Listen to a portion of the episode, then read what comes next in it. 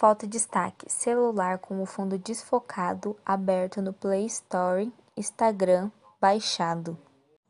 Título: Golpes em redes sociais aumentam em Mato Grosso nos últimos meses. Linha fina: os golpes nas redes sociais tiveram um aumento exponencial de 30 a 40% em Mato Grosso, devido ao aumento do uso da internet no período pandêmico.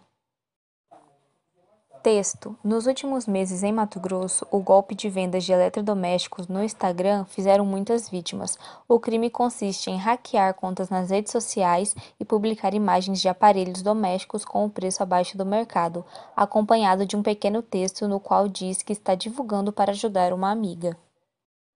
O delegado da Polícia Civil de Mato Grosso, Rui Guilherme Peral, nos contou que houve um grande aumento nas denúncias de golpes virtuais, de 30 a 40% no período pandêmico, por causa do aumento do uso das redes sociais.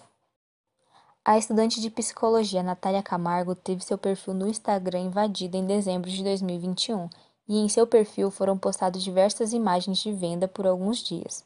E ainda os golpistas pediram dinheiro pela rede social a uma amiga próxima que enviou todo o valor que tinha disponível no momento.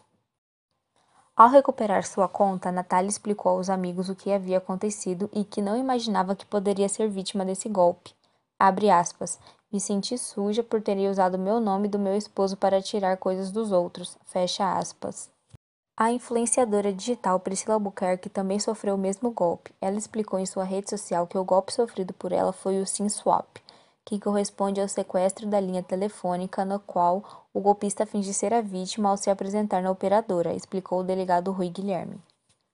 Em rede social, Priscila se desculpou com seus mais de 30 mil seguidores e lamenta muito que alguns tenham caído no golpe.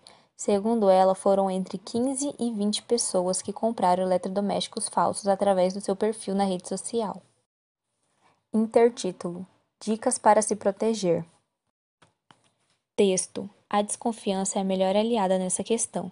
Sempre peçam fotos, imagens e até áudios da pessoa para quem vai enviar o dinheiro ou comprar algum produto.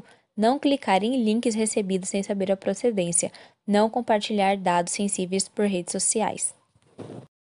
O delegado Rui Guilherme orientou que é preciso inserir a verificação em duas etapas, mas com um adendo não colocar para receber código de verificação por SMS, pois por SimSwap é possível invadir a conta vinculada ao número de telefone.